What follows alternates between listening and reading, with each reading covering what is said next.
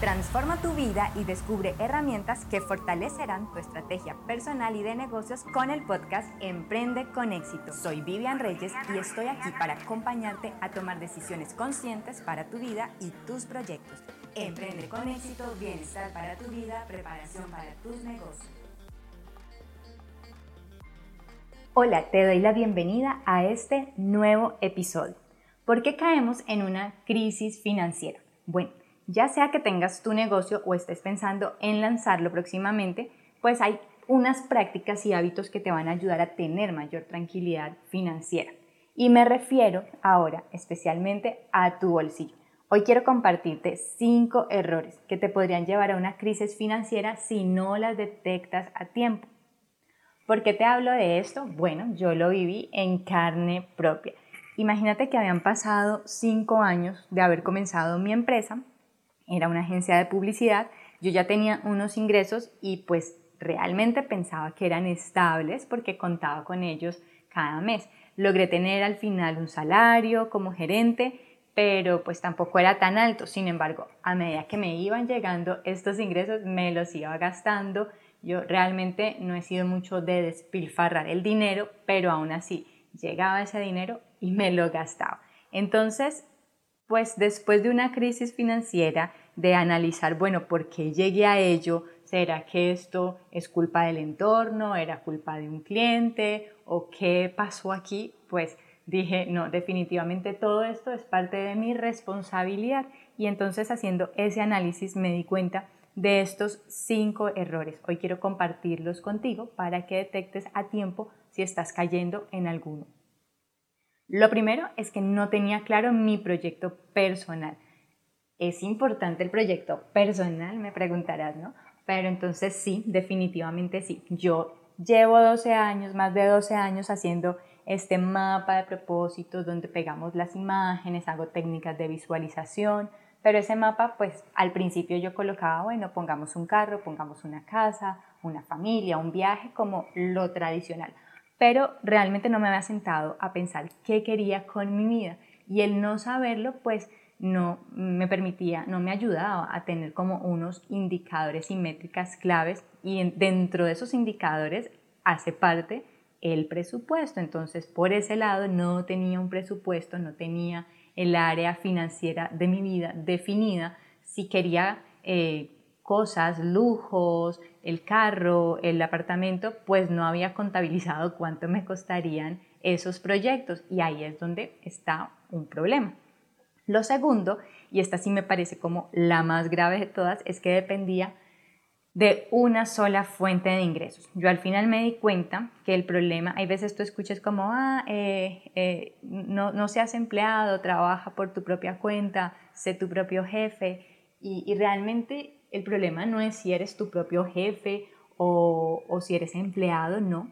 El problema verdadero es que tengas una sola fuente de ingresos y eso lo aprendí porque cuando me quebré pues perdí mi única fuente de ingresos. No entendía que con, la, con el dinero que estaba recibiendo de mi salario debía destinar una parte a construir esa segunda fuente de ingresos. No tenía idea, nadie me lo había dicho y aún así había estado leyendo libros de educación financiera, pero una cosa es lo que leemos y otra cosa es lo que hacemos. No me preguntes por qué, pero no lo aplicaba. Entonces, ese fue mi segundo error. El tercer error es que le di prioridad a las ventas de un solo cliente. Ese cliente facturaba el 60% y resulta que ese cliente liquidó y en dos meses más o menos, no sé, en muy poquito tiempo, yo recibí esta noticia y entonces, bueno, salgo yo a buscar el otro 40% de los clientes y a uno lo habían robado, eh, otro no me podía pagar, otro también estaba en crisis y así al cabo de dos, tres meses quedé en ceros. ¿Y qué pasa con esto? Pues que yo no me avispé o no me moví para buscar más clientes mientras tenía este cliente que me generaba unos ingresos fijos. Entonces me paralicé, me quedé conforme con lo que estaba recibiendo en el momento y ese fue mi tercer error. Lo cuarto, que no sabía manejar mi dinero personal. Tenía esa ventaja que yo recibía un salario, entonces nunca mezclé el dinero de la empresa con el dinero personal. pero aún así mi dinero personal no lo sabía administrar. Apenas empecé a recibir un salario fijo, lo primero que hice fue independizarme, es decir, alquilé un apartamento y por otro lado compré un vehículo. Con el apartamento alquilaba o rentaba los cuartos, entonces no era un gasto tan alto, pero el crédito del vehículo pues ya era otra cosa que decir y entonces no sabía realmente, bueno, para qué tenemos que tener unos créditos y, y, pues ahí es donde descubrí que existen estas deudas buenas, existen estas deudas malas y que hay que ponerles muchísima atención y saber a qué, eh, digamos, en qué deudas nos metemos y que estas deudas al final tendrían en teoría que poner dinero en nuestro bolsillo, pero no lo miramos así porque queremos esa satisfacción inmediata. Y lo quinto, el quinto error, es que vivía por encima de mis posibilidades. ¿Por qué? Porque estaba cayendo en el error número uno. No tenía un presupuesto.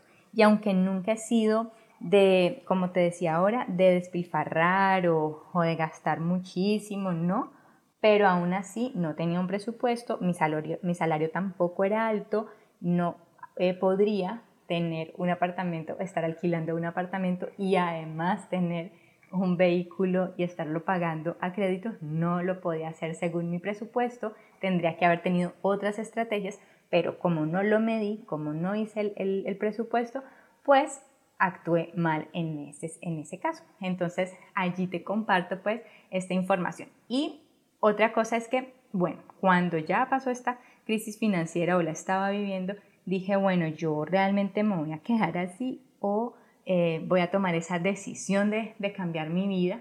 Y eso fue lo que hice, tomé esa decisión de mejorar mis finanzas. Me dije, bueno, yo voy a aprender lo que sea necesario hasta que logre saldar mis deudas. Y así fue, logré saldar mis deudas y convertirlas después en inversiones encontré una metodología para administrar mi dinero, porque al principio era como prueba, error, prueba, error, eh, hacía ciertos presupuestos, me gastaba el dinero, no funcionaba, pero al final logré encontrar una metodología que valide y que también entrego en mi programa de entrenamiento.